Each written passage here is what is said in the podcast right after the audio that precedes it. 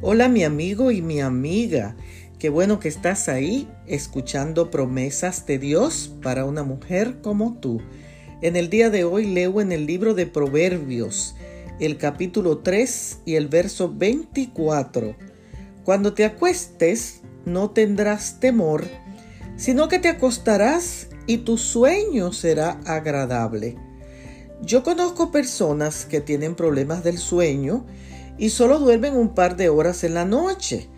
Pero el sueño es necesario para el descanso del cerebro y del cuerpo también. Y aunque a veces dormitamos, cuando miramos el reloj vemos que no conciliamos el sueño porque alguna preocupación de salud, de matrimonio, con los hijos y con las finanzas nos impide dormir. ¿Cómo sentir paz? Cuando no puedes dormir. En el pasaje de hoy, el rey Salomón nos dice que nos acostemos sin temor, dejando los pensamientos y las preocupaciones en manos del Todopoderoso, teniendo un corazón agradecido y confiado, podremos dormir y descansar sin temor.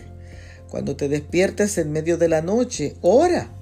Recuerda las promesas de Dios. Mantén una conciencia limpia y cuando te acuestes, tu sueño será agradable y placentero. Bendiciones.